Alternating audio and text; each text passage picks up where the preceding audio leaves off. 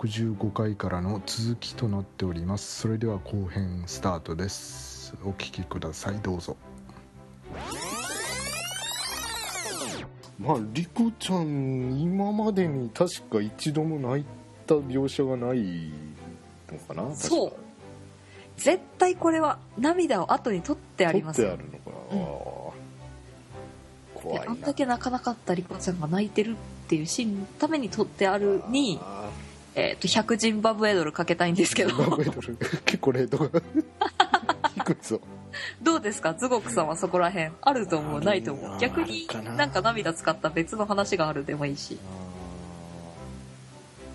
そうかな、まあ演出家さんによるかなそれを使うかどうか。ありがとうございます。リアルで冷静なコメントありがとう で私すいませんね。ちょっと牙の話に戻っていいですか？はいはい。はいはい。でその時にそのリコちゃんが電車の中入った時にダイナミック無賃乗車とか 賃乗車じゃねえのっていうコメントはあったんですがうん。その後未来ちゃんとリコちゃんが抱き合って未来が涙を流しながらうれすっごく嬉しそうにリコにこれからもずっと一緒にいられるんだよねっていう聞くシーンでもうたくさん全国からお便りが 届いておりましてはいはい。あの尊いという以外のいかなる表現も思いつかないっていうコメントから え来週からずっとこんなラブラブなのを見せつけられるんですか？こちらはっていうコメント。まあ、実際見せつけられましたけどね我々ね。ああもうあれでいいでしょ逆に。とあと面白いコメントとしては補習終わったら即学校脱走して女と駆け落ちするリコってとんでもねえ女だな。不良ですよ不良。不良ですねこれはあ完全に。るまじき行為ですよ優等生に。盗んだバイクに一緒に乗って。どっかに。駆け落ちですね駆け落ちエンドですねこれはね。あー有利は罪深い。罪深いっすね。罪深いっすね。でその後の方の話ででナシマ崩壊にリコが来た時に自分の名字の付け方ね。ああありましたいざよい。出会った時あのー見てるこっち側はあ満月かなって思ってたら実際のところはちょっと欠けてて 16日目の月だから、うんうん未来もよくそんな言葉よく知ってるなと思うんだけれども、まあ、いざよいってね、えー16やって書くやつですね。ああいざよいあれそれはまあやっぱ努力家のリコちゃんのことだからきっと自分であれですよ。辞典を借りてきたんですよ。図書館かなんかで、えいやあの直接未来がはい。言うところがうん、あるでしょ。2人が出会った時の。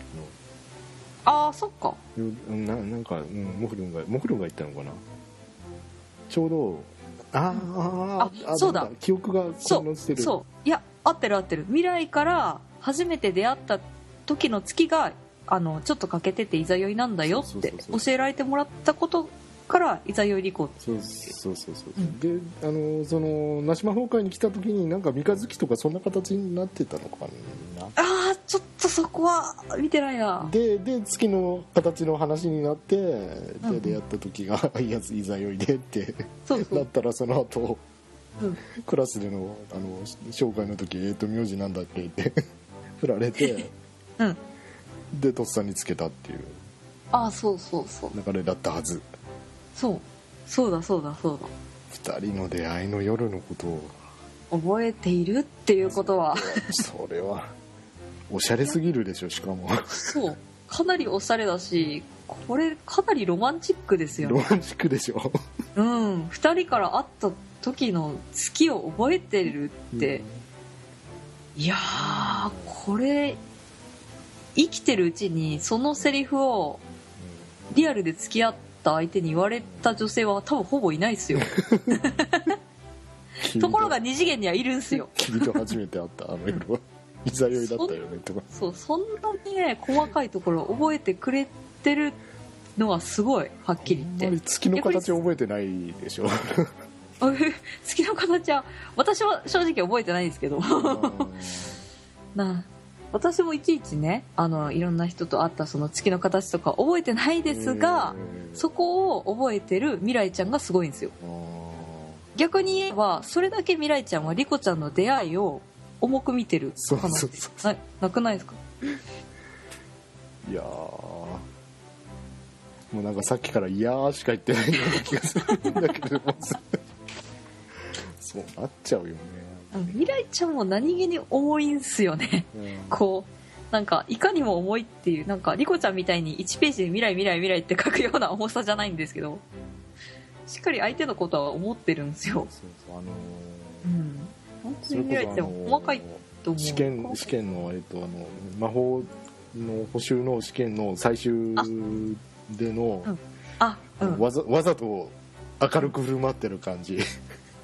うんうん本当は悲しいけれど悲し,、うん。悲しまずにうん。リコと一緒に合格するっていうのをこう心に決めて努めて明るく振る舞っているっていう感じあの感じね。あーすごいっすね。貯めてるなって。気持ち貯めてるなって感気持ち食べてるな。最高すぎる。じだから素直だったらあそこで、ん。私も寂しいけどって。うん。でもね頑張るみたいなそうそういう、うんうん。ね、話になってもいいわけじゃないですか。それを一切言わずにいいですうんうん。リコのためを思ってうんうん。今は頑張らなきゃ。いいっすね。未来ちゃんも結構一途っすよね。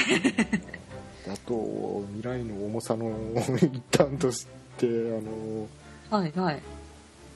なんだったあの確かリズ先生のはい初登場回だったかな、はいはいはい。リコがこう逃げ出して学校の屋上かなんかにはいはい。行った時に未来が追いかけてきて、うん。うんうんでこういろいろ言ってうんうん。プリキュアも私じゃなくてお姉ちゃんとみたいな。あ会話をしたあ時にはいはいはいはいはい。もう即答で「そんなの嫌だ」ってああそこ覚えてるそこ「リコ覚えてるめっちゃ。に合格するの?」って。言っそうそうそうそうそう。そうたところがねあ今言ってて泣けてきた、あれいいですよ。あれいい。未来ちゃんも結構頑固なところありますよねこの人って決めたら。そうね。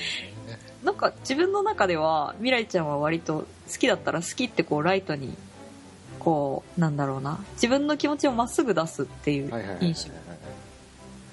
逆にリコちゃんはこう好きって出さずに溜めてこう重重くなる燕剣士のべ別に好きじゃないけどみたいな。そうそうそう。イメージがあったんですがでそういうなんか未来ちゃんからのリコちゃんへの愛情表現とかもこう見てるとああやっぱやっぱミラリコってこうねあの深いんだなって思いますよね。あらあら。研究対象に値する。深い深いです。深いね。だってあのさっきズゴクさんがおっしゃったはい。あのミラリコの補習会テストのはいはい。はいはいはい。あれをちょっとざっと頭の中で復習してみたんですがえーっとまああとはちょっとあのまとめサイトとかも見ながらね。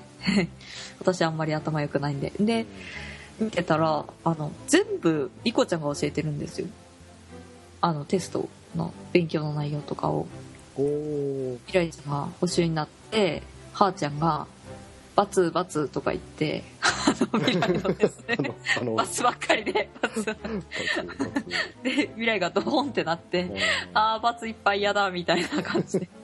なってからリコがめっちゃ教えてるんですよ。どれぐらい教えてるかっていうととりあえず家に帰って教えててうん。であの未来が見たいドラマあったんだってテレビつけるんですけど夜のドラマって大体何時頃からですかね。大体ああまあ6時早くて9時うん、10時くらいが大体ですよね。ねターゲットがだって社会人ねそうそうそうそうでここで未来は確かに見たいドラマあったんだってはっきり言ってるんで。で中学校の授業が終わるのは大体何時頃です？10そこまで考えちゃう。まあ夕方とか。そう夕方ぐらいじゃないですか。で夕方からそう見たいドラマあったんだ。ドラマは大体午後9時ぐらい。それまで大体3時間とかそれぐらいはうちで教えてるわけですよリコちゃんは最低あでその後にリコちゃんが魔法で「あテレビがなくなっちゃった」って言ってたんですけど でその後にまた学校でも教えてるんですよ。ー。でそ学校の教え方が未来ちゃんの机の上で未来ちゃんが勉強してるんですけど、うん。リコちゃん1個前じゃないですか、はいはいはい。でリコちゃんが後ろを向いて1個の机を共有しながらひ肘をつきながらこう指さしながら教えてるんですよ。はいはいあ最高や。こういうのいい。こういうの好きなんですよ、ちょっとちょっと待って。あのーうん。長く長くこう説明がこう続いてきておなんかすごい結論が出てくるのかなと思って 最終的に最高やん。最高。最高かつリコちゃんは全部未来ちゃんに教えてる。自分の空いてる時間をおそらく全部つぎ込んで教えてるんですよ、なるほどね。学校でもうちでも。なるほどね。うん。これはもうすごいですよすごい。最高やって。まあまあそうなんですけど。やっぱりよっぽど深く相手のことを思ってないとできないですよこれは、ほど相手のことを深く思ってないとあの 試験中にうん。うん、本気で未来頑張れとか書かないし。そうです。空にわざわざ、ね、魔法使いとしてバレそうになりながらメッセージ書きませんからね。あのさっきも言った演出過剰過剰っていうかまあ いや過剰っすよ。正直過剰でしょ。過剰だよね。過剰過剰といえばもうあそこだって別にあの手紙をこう渡すとかね未来頑張ってねとか一声かけるとかじゃあこれからテストなら応援してるわよとか言うだけで事足りるのにそうそうそうそうそう。わざわざ魔法がバレるリスクを負ってまあもうバレかけてましたけど 勝木さんに。も本当あのね。ね。そうそうそそうういうリスクを冒してまでいうことをやるっていうね。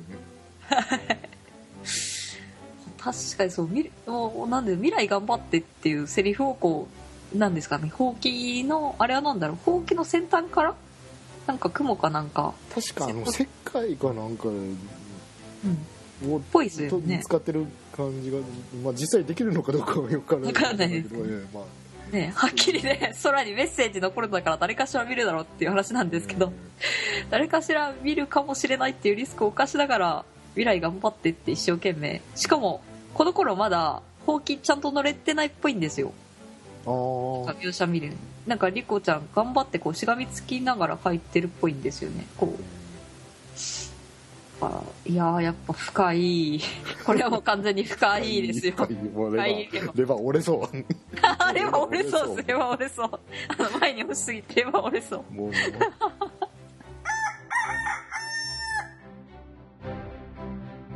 でさっき言った通りあの一つのこう机を共有しながらうん。勉強教えてもらう教え教えるっていうような関係ってめっちゃ好きなんですよ。どれぐらい好きかっていうとはいはい。あのミラリコの同人誌ってたくさんあるんですけどなんかがっつりこう R18 な描写をするよりはうん。そっちの方がなんていうかな尊いって感じするし。ドキドキするし ドキドなんだろう。キするし見ててこうああ癒されるって思うんですよ。こう日々のささくれクソささくれだった心が。ま あ人間生きてるといろいろねささくれますからね。そうなんですよ。ボーボーにね生えたあの雑草を。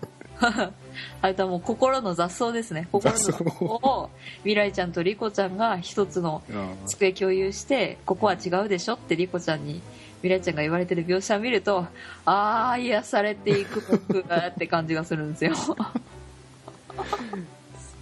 な。あミラリコは清涼剤。うん清涼剤ですね完全に。逆にやっぱミラリコないときついところはたくさんありますので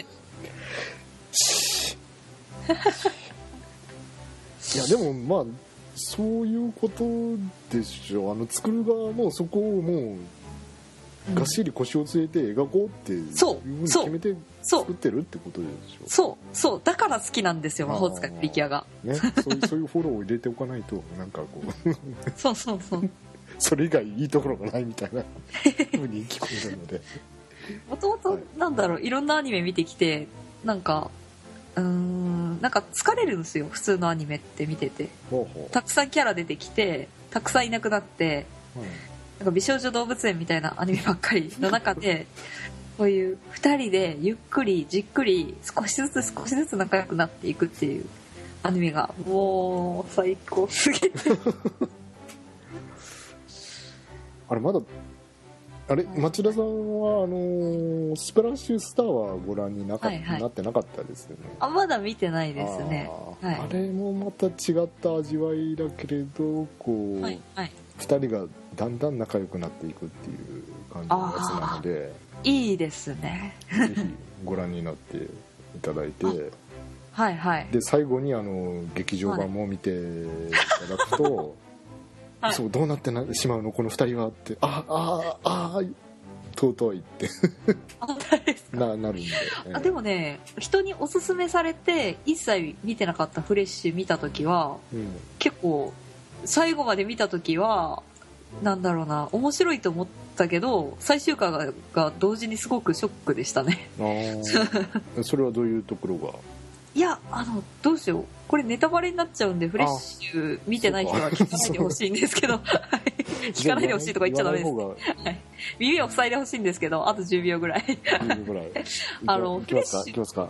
はい。そうそう。はい。フレッシュってあの主主人公のピーチさんとうん。あのモーズのラブっていうあのキュアピーチっていうあの主人公とまた別のもともと敵である敵から味方になったセツナっていうこう変身するとキュアパッションになるんですけどその2人が同棲する話なんですよね。え同棲する話。同棲同棲して仲良くなっていく話なんです。よ間違ってはないであとおまけで敵の話とか他のキャラの話をやるんです。おっと二人が同棲する偏りすぎではないのかなそれは。そうです。ね自分的にはフレッシュはもう同棲する話でスイートは熟年夫婦の喧嘩を見る話。オホーツカイプリキュアは新婚夫婦のイチャイチャを見る話なんで。あその例えでいくとあのさっき言ったスプラッシュスターは、あのはいはい。幼い頃にうあの出会いを果たしていた2人が運命の再会を果たしてゆっくりとはい愛を育んでいく話です、ああいいですね。いいね。い、いね。いいね。いいね。多分10回ぐらい。10回ぐらい ファも10回ぐらいする。カチカチ本当あの何ですかね。他の人も言ってたんですけどツイッターのファボ機能一人でい一つしかファボできないじゃないですか。はいあれやめてほしいですよね。一人で10回とか100回ファボしてほしいですよ。本当お願いしますよ。これツイッターの上の人もし聞いピクシブとかだとこう星を10個とか。そうそうそうそう。できるんですけど。たくさんファボしたいミラリコの SS とか絵が多すぎてあ最高ですよ。幸せです。みんなミラリコエリートだなって。今日もミラリコ磨いてんなって。ー磨いてんな。磨いてんな。なんかどんどん名言生まれてんぞこれ。もう。私も精進しなきゃといけない。話 です、ねもう精進しなきゃ。すごいもうもう完全にオタクの発想じゃないですかもうでもやっぱりみんなのミラリコレベルが高すぎるんでもうそれに追いつこうと思って一生懸命です。確かにあの本当ツイッターとか見てるとあそんな考え方するんだっていう妄想はい。を書いてる人がいるじゃああいないでますすねか、あその視点はなかったわっていう。そうそうそう。あのちょっとこれはなんかツイッターかツイッターじゃないのか忘れちゃったんですけどええ。あのさっきリコちゃんが開いてたあの 未来だけのページがあったじゃないですか。未来うん。未来って1ページ丸々ね埋めたページがあったと思うんですけど あそこのシーンでリコちゃんが「未来が来たわ。このページ開いてネタフリーね」っていう発想をした人がいて すげえ発想と思って。ツバメ。やめろツバメ。つまめそうこれちょっと人に聞きたかったんですけど前から。はいはい。ルビーあるじゃないですか。はいはい。ルビーあの足がガーターベルトのルビーあるその。はいあれ性的すぎないですか？やばいと思う。良い子は聞いちゃダメだぞ。ねセクシーセクシーですねあれ。ねいやがっつりであれキャラショーの方もがっつりガーターベルトではいはいやっぱちゃんとルビースタイルなんやと思って。これキャラクターデザインしたのは確か女性、あ宮本恵美子さんっていう方が。うんうんなるほど。はい。エロいな。エロいっすよ。あれあのガーターベルトはいいガーターベルト。いい方ベルト 悪いガーターベルトではないですね。キュアマジカルルビースタイルのガーターベルトはいいガーターベルト。いいガーターベルト。いいガーターベルト。は いでもあれは正直ちょっと大人狙い撃ちしすぎじゃないですか。いやいやあのうーんどう？強すぎますよ。あの狙い撃つ力が まあ大きなお友達は俺たち向けとか言うけれど 作りだって幼女があれ見て喜ばないでしょ。やったルビーだガーターベルトだキャッキャとか言う幼女いないでしょ。確かに。まあやったお母さん見て見てとか呼びに行かないでしょガタベルトだよお母さんとか言わない言わないねこれね。そう俺セクシーとか言わないでしょ。そうそうっすね、うん、まあまあ。もう本当にこれもう狙い撃ちすぎずるいっすよもう。こっちがもうパッショナーレされそうですよ本当に。逆になんかもうなんか強すぎますよも遠く乗ってきたな。こっちがパッショナーレとか言っちゃったう本当ルビー結構好きっすね。あでもそう人に聞きたかったらもう一個あって、はいはい。全部のあの宝石のスタイルの中でどれが一番好きですか？ダイヤとかルビーとかいろいろあるじゃないですか。まあルビーかなサファイアのへそ出しもいいけどな やっぱりルビーかなあー。2人並べてっていうことだったらダイヤが一番あー自分も一番なんか馴染みがありますよね。エンディングで。ダンスしたりとか。そうそうこれのスタイルで。2人並べてじゃなくてどっちかだったらどっちかだったらあのマジカルのガーターベルトあーやっぱり。ほらほら聞いてますか？東映の人。大人はみんなこうなんです。こう考えるんですよ。いいんですか？ガーターベルトを規制しなくて。いいんですか？どうしよう来期からもうプリキュア全員ガーターベルトになったらどうしよ 今度は別の場所出すと思う？脇脇とか。太ももとか。本当プリキュアってなんか工夫してるなって毎年思ううんですよ。確かあのえっと初代の二人はプリキュアをデザインされた、えっと、稲上彰さんが、うんうん。あのうんうん一番最初のキュアブラックのデザインはへそが出てないんですよね。そうそうそうそうそうそうそうそう。マックスアートになると出したのかな？うん。あれでも稲上彰さんのコメントだった。ら なんか誰かのとごっちゃになってるかもしれないけれど。はいはい。まあでも河原本当敏さんだったかな、こう前のデザインで総出しだったからけど、なんかそれを真似してうん。小さな女の子がコスプレするとそお腹を冷やしちゃうから、うん次のデザインで隠すようにしたとかなんとかそういう話を読んだことがそあります。あー。やっぱりそういうのあるんですね。へそ出しはやめてとか。これガーターベルトはガーターベルトで規制されたらここ規制されたら規制されたら多分他の場所出してくると思うんですよ。本当にさっき言った通り。まあねそうやってねこうねいろんなところにこうそう。エロそうやって。チズムを見出していくからね。そう。そうやって稼いでるんですよバンダイは。諸悪の根源はバンダイなのであって性的に考えてしまうようなコスチュームを生み出してるバンダイ側が悪いんですよ。ガーターベルトとか我々にあんまり罪はなくてまあまああのーはい。とデザインにどこはどれくらいにはい。関わってるかはちょっとよくわかりませんけれども、い。やでも本当性的すぎでしょこれはもう。さっきから何回性的って言って あでも逆になんですかね。あの未来ちゃんの変身の方は割と控えめですよね。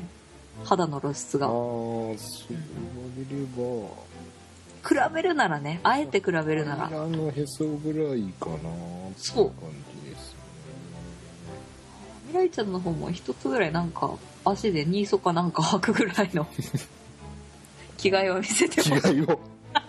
着替えを見せてほしいですね。レイヤーみたいな言い方を。ダメだ欲張っちゃダメですよ。そうそう人は欲張っちゃ欲張るになっちゃいますね。思い出してください思い出してください梅沢さんの言葉を思い出してください、子供のものですよ番組プリキュアは。忘れがちですけれど。はい。はい。露出を増やしてほしいとかガーターベルト最高とかそういうことをね 声高に叫んではね。いけないでいけないのですよ。いけないんですか？こういうポッドキャストでこうこっそりねあ思いの丈をぶちまけると言って。なるほどいいよ。もうぶちまけまくってるのにまだまだ足りないですからね正直。まあまあまあえー、っとまあ時間もだいぶ経ってきましたけれどもはーちゃんのことを全然話してないので、わかりました。あっちをあんた。の少し話してみようかなと思いますけれども、えーまはーちゃんについては？あ、はい、どう考えてるか？はいどうどうですそうですね。はーちゃんに関してはあのはっきり言いますけど あえて。ね。か音？あのなんかはーちゃんやっぱ可愛いんですよ。はいはい。でこうご飯とかやって育ってきて大きくなったらああ可愛いなって普通の人は思うかもしれないんですけどはい、私から見たはーちゃんってうん、やっぱりその製造元がすぐそこ場にいるのであのその 何ですかねこの由来この2人の親を語らないとはーちゃん語れないものかなって思っちゃう。あやっぱあはそうそうはーちゃんの土台は2人なんでミラリコっていう。はいはいはい。はいはいはい。ミラリコからできた。うんうんまあまあまあミラリコから生まれたっていう。そうですね。ねまあ iPS 細胞なのかキワップがパパして生まれたのかわからないですけど。リンクルスマホンリンクルスマホンから生まれてますの。わかんないっすよ。IP iPS 細胞とかじゃないか。ら2人の遺伝子組み込まれてないか。らまあでもワクワクもんだしとか言ってたからな。いやでも2人とも同じ家の中住んでるわけで。うん。まあでもやっぱ2人ともラブラブだからまあまあそこら辺ね。あんまり深く。語らない方がいいな。語らないでまあでもやっぱはーちゃんは2人の親がいてからこそがはーちゃんなんで。そこを未ね来リコはーちゃん妹が欲しい。それはやっぱり お願いされた人が叶えてあげるしかないんじゃないですかね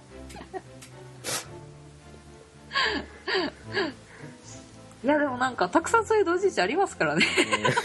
はっきり言っちゃいますけど。たくさんあるのか。たくさんありますよ。もうあれだけ無理でしょ。逆にあれだけ妄想かき立てられて。ルビーでもあんな性的なクソ性的なガーターベルト蘇生的言う。R18 の本作るなっていう方が無理でしょ。と東映に責任を転嫁し始めたぞ。大丈夫かなハッチの2人の愛の結晶なんでね。決勝ですね。結晶結晶結晶です。ではあの、えはい。えーはーちゃんね琴葉さんね。あのはーちゃんの本あの正式な名前は花う花見？琴葉。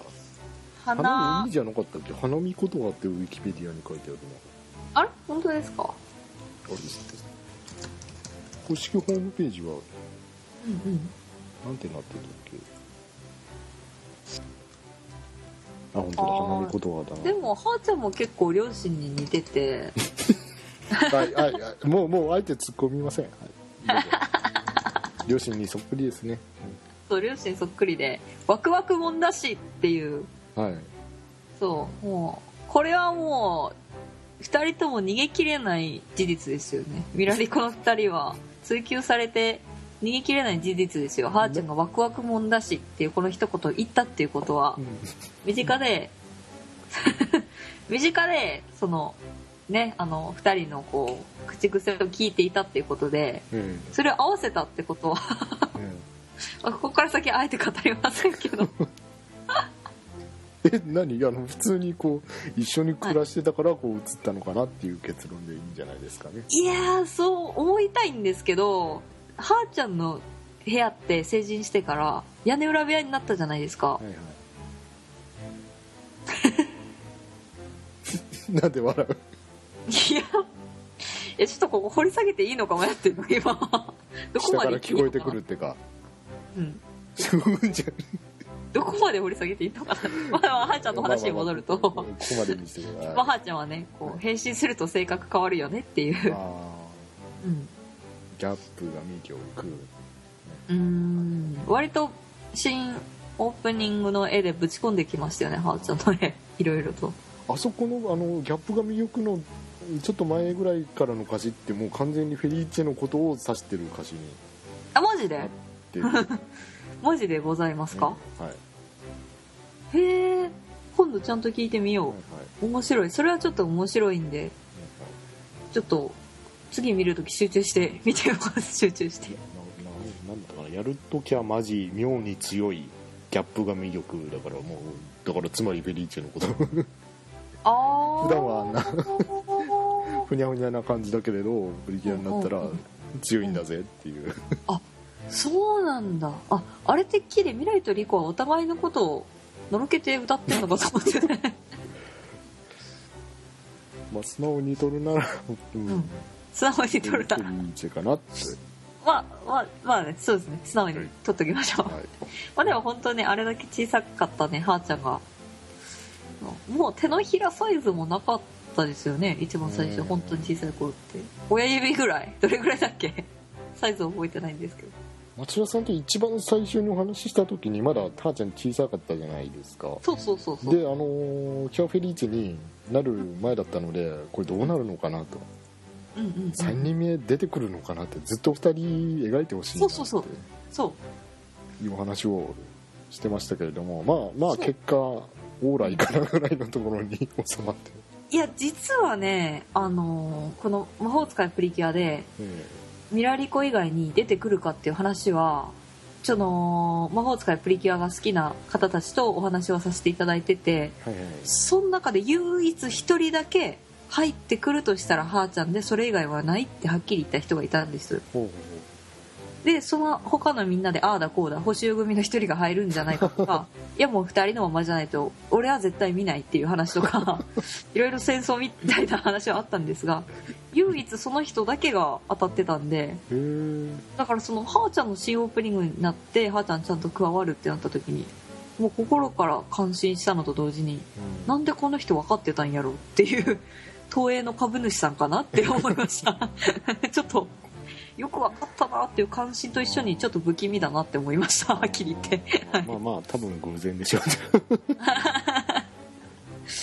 偶然なのかそれかねよく調べてたのかいやーよく言い切ったなと思いましたよく分かったなと思いました。相当最初の頃だったからね話したのその人と。順当にいけばありえるかもねぐらいはまあ確かにはい言う人はいるかもしれないけれど言い切る人は見たことが。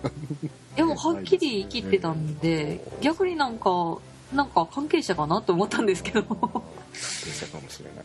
朝飾ってて、でやっぱはーちゃん入ってきてまあはーちゃんあんだけ小さかったら大きくなったよなっていうのと変身後は性格変わるよなっていうのとあとはなんだろう。うーん。なんかあのキュアアップの時がどうしてもちょっと笑ってしまう っていうあのキュアキュアアップキュアアップって少しずつ上げていくじゃないですかはいあそこもう溜めないで連続でグワって一気に上げてほしいですよ。キュアアップの一言で最初から一気に上げてほしいですよ。あれなんかじわじわ上げられると逆に笑ってしまうんですよ。ななんで笑うの？いや、わかんないですね。それはなんか、あの、なんか、何なんですかね。笑っちゃいけないところで笑っちゃうみたいな感じなんですかね。なんでかわかんないけど笑っちゃうんですよね。そういうあともう一点がさっきのルビーのガーターベルトじゃないですけどあのハーちゃんが あの横にこうしたペンを指でこうスーッとなぞって大きくするシーンがあるじゃないですか。おっと大丈夫かなこれ。あそこは一応どうちょっとぞはい。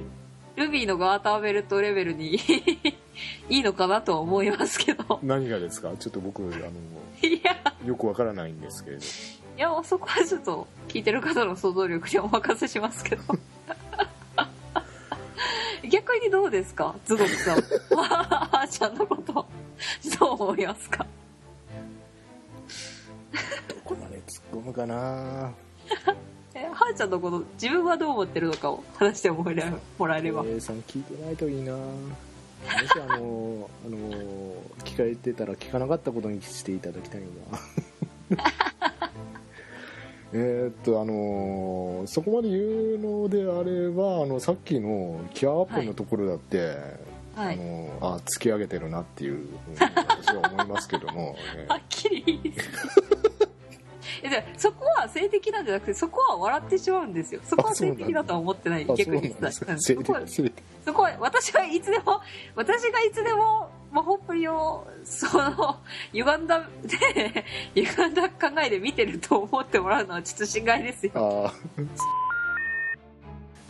他にもうあの言うところがなければまあじゃあ今回はこの辺りでということにそうですね。最後がこの話か。最後もうちょっとなんか綺麗な話。もし綺麗な話あじゃああの今後の、はい。今後の魔法使いプリキュアはどうなるだろうっていう話を、あどうなるだろうというお話。うーんなんかこうじゃあそれをこ、ううん、あのラランプの魔人さん名前忘れたけど 出てきたじゃないですかそうそうそう名前忘れた。それはどうですか？一人ずつ行っていく形？の方がいいのか？ああどどどうですかね？ぼ僕からいきますか？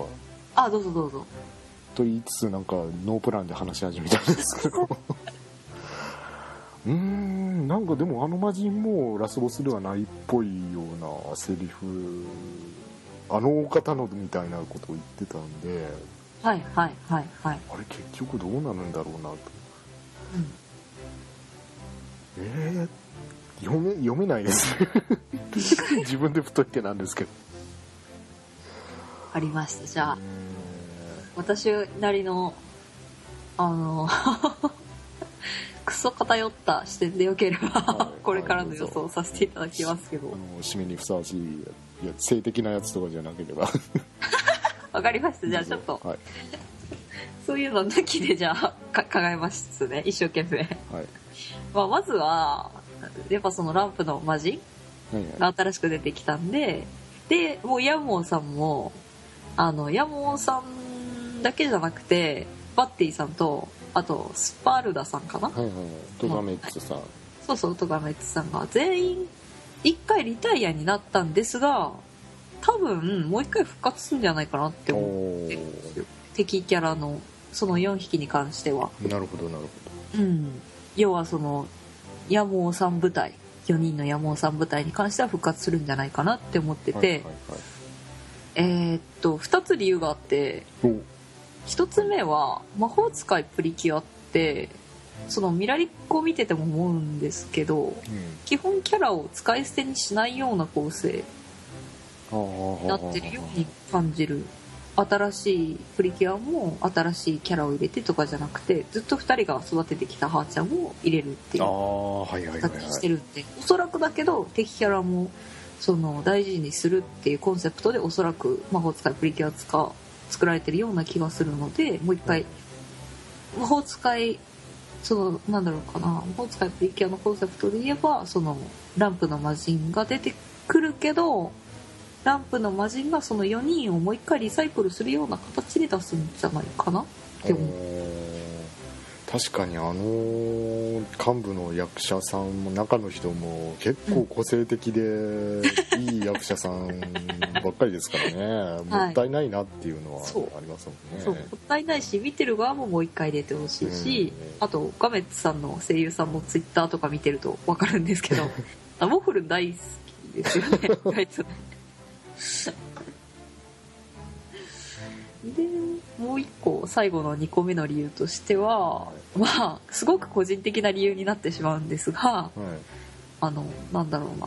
ヤモーさんがそのドクロクシー様をすごく慕ってたじゃないですか、はい。病気のレベルでね。そう。あのヤモーさんの矢が病気の病になってヤモーさんって呼ばれてたぐらいネットで呼ばれてたんですけどぐらいなんで個人的にヤモーさんあれだけヤンデレになったのにドクロクシーさんにもう一回会えないのはかわいそうすぎるっていう 2個ちょっとかなり個人的な理由。以上の理由で。あ以上の理由で、はい復活す2るんじゃないかなって。的な理由。思ってます。なんでおそらくですけど敵キャラの追加はあのランプの魔人一人で終わるのかなと思いますね。それか追加されてあと1体か2体ぐらいじゃないですかねラスボスが来るかなぐらいですかうんうんね、うんうん。と思います。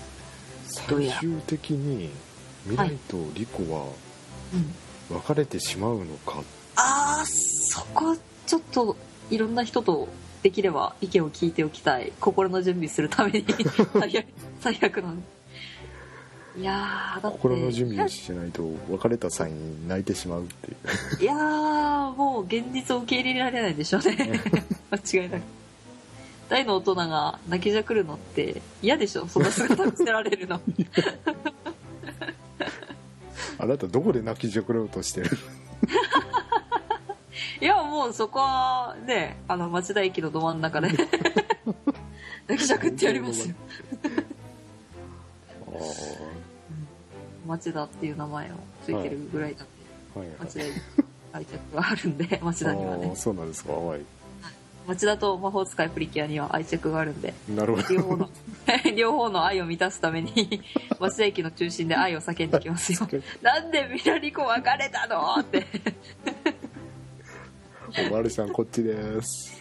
おまりさん。28の代の大人が あーって完全に歩道案件ですからねこれ。ほどほどじゃなくてもうねあの逮捕だからね。例えばですね。任意同行だからねもうね。とにかく別れちゃうのかな。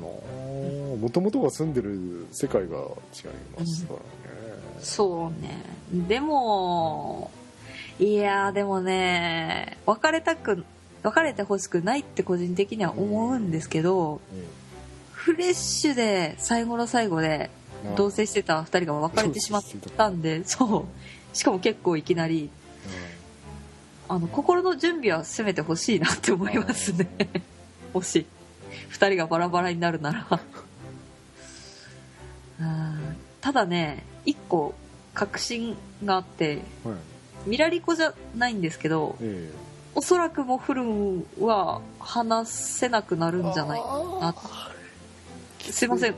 これ完全になんか勘なんですけど私一人の勘でもうソースとか一切なくてえネットで書かれてることも一切ないんですけどこれ私の勘なんですけどいいですよ。ソースは俺の妄想って番組なんで。はい。よっしゃ。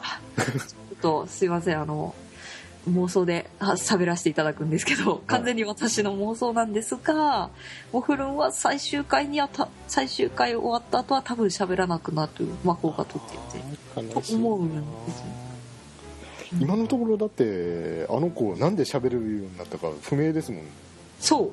1話ちゃんと見れば分かるんですけど不明なんですよ。であの物語って鉄則がみたいなのがあってある程度。はいはい、最初に例えば小説とかだったらあのこれ高校の先生に習ったんですけどうん。はい最初に人とああの主人公が最初に会った人は最後に最後の謎とか最後のクライマックスで出てきたり手助けをしたりして最後に出てくる最後のシーンに出てくる。はいはい。逆に最初にそのシーンがそのなんだろうなその力を得たとかモフルンが喋れるようになったじゃないですかよくわかんない。ええ力でだから私もその先生の話から思うんですけどモフルンがそういう風に話話せるように最初でな最初になったじゃないですか。よくわかんない力で。なったってことは最後になくなるんじゃないかなっていうその先生の話からの理由が一つと二つ目は本当に勘ですね。もうこればっかりは。あーでもそれはあり得る話ですもんな。うん。モフルンの幸せって結局ずっと未来と入れたことだから今後も未来と一緒にいればモフルン的には幸せっちゃ幸せなの。うん。どんな形である？劇場版どう？乗り越える？劇場版は。わからん。どこなんです劇場版は多分なんかモフルンがいろんなクマとねあのダンスしてたんであの自分はクマだっていう本来の野生の自分を思い出して森に帰るっていう話かと思うんですけど。ぬいぐるみ痩せちゃう。もうあれだけたくさんのクマあの踊ってるの見て私瞬間的にあのテッドを思い出しましたからね クマの映画のあのクソ下品な。みんなモフモフしようぜそうそうそう。うんあの汚いモフルを思い出してしまった。汚いモフルテッドもテッドで面白いんで、うん。テッドテッド確かに好きです。うん、私も 1, 1と2見たんですけど面白かったです。なんで。まあねあのモフルンもテッドと同じく劇場版では大暴れしてくれるって信じてるんで。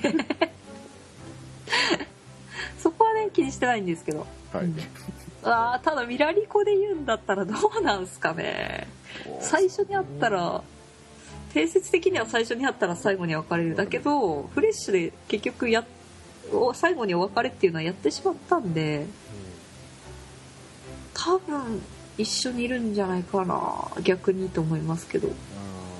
プリキュアって何気に被らないようにしてるじゃないですか。話とか設定とか2そうですね。人の関係性とか、まあシリーズディレクターがその都度その都度こう代替わりしていくんでそりゃあクリエイターの心理として他の人と同じことはやりたくないっていう気持ちはうんなるほど。どうしても働くでしょうしね、うんうん。他の人と同じことをやりたくないっていう心理が働くんならばうん。うんやっぱり2人で一緒に住むエンドかうんエンド。うんうんただ仮に2人が住むエンドになったとするじゃないですか。バラバラにならないで一緒に住んだよってエンドになったとして2人はどっちに住むんですかね？梨魔法会と魔法会えーっと渋谷区なんじゃないですかね。でパートナーシップ条例を利用してあーそう。いいっすね。パートナーシップ上何の話だよ あれならはーちゃんも一緒に入れますからね。法律上でもあのはーちゃんがうちの中あの住んでいいよってなった流れが未来が自分の母にお願いするんですけどうん。あれ思ったよりご利用しすぎてそうそうそう 最初から最後まで爆笑してましたからね私見ながら。結構強引だったなっていう、あれはちょっと想定外でしたね。もうちょっとなんか例えばなんかはーちゃんがなんかなんかピンチがあってそれをなんとかいいわよとか言ってうちに住んでもいいわよとかいう一悶着あると思ったんですけどまさかのお願いとかいうそこ利用しでドスいいわトレート しかもあっさりいいわよってそうそう。毎回思うんですけどプリキュアの親って心広すぎないですか？知らない他人をうちの中住まわせたりとかフレッシュでもそうですけど。いやでももう、えーフレッシュの、ね、ラブのお母さんはあの人はもうものすごく人間ができてると。ああれはだってもう主人公が結構男前だから、あの主人公の男前な女の子の親御さんで血がつながってるわけだから何かしらやっぱりこうやっぱあるんじゃないですかね。ね。やっぱねあの親にしてこの子ありっていう感じですもんね、あそこは。桃園器家は。はそうそう器広い遺伝子みたいなのが多分 あるんでしょうね、自分で言っててま言ってましたもんねあの、うんうん。ラブも困った子ね一体誰に似たのかしらって あんたあんた。そうそうそうそうそうそうそうそうそうそうそうそうそう言ってた言ってたそれはめっちゃ覚えてるあれは面白かったっすねでもだからうーん。やっぱ面白いっすよね。その他人をうちに住まわせるまでのプリキュアの親のリアクションみたいなのは面白い。え ーなぜかあの魔法プリの締めをしようとしたらフレッシュの話に なってしまいましたけれども。えっとこんな感じでよろしいでしょうか今回は。どうどうですか、話したいことありますか？大丈夫です。大丈夫ですか？はいいやーまあ話尽きないですけれどもね。またなんか機会があったら、まあ、プリキュアマホプリ終わった時にまたはいはい。マホプリの話をしてもいいあしぜひそれはやりたいですね。えーとあと町田さんはなんか告知したいことがあるっていうふうに聞いたんですけども。はいあります、はい。えー我々のですね、えー社会人の、えー電子工作サークルの方で、えーっとこの度今年の夏コミ、えーコミックマーケット90に受かりましたので私は行かないのですが はい。えーよかったらあの皆さん行ってみてください。電子工作興味なくてもあのちょっと可愛い豆本とか100円とか200円で売っててあのメロスとかも売ってるんで太宰治とか。はい。電子工作全く関係ないんですけど豆本に関しては。まあでも本当その豆本のデザインがちょっと可愛いんでよかったら見るだけでも行ってください。はい。はい、なんでかっていうと、はい、はい。ちょっと売り上げないと我々が自腹になっちゃうんで、まあ、そこはどどこのサークルさんもね、ええそうですよね、はい。で、サークル名がきつねうどん、えーサークル名きつねうどんで撮っておりまして、はい。日曜日、西地区の G の 33A、はい。サークル名きつねうどんで2016年の8月の14日日曜日、えー午前から午後まで一日中やってるんでぜひ電子工作があの興味なくてもあってもいいんでよかったら来てください。はい。わかりました。えーはい。コミケの3日目日曜日ですね。はいそうです。はい。えー、ということで、えー今回はどうもマホプリの話ありがとうございました、いえすごく濃い時間を過ごしていただきましてこちらこそありがとうございました、まだちょっと語り足りないところはありますけれどもはい。今回はここまでということで。そうですね。はい。お相手は、えーズゴックと。えー町田でした。ありがとうございました。それでは皆さんさようなら。バイバイ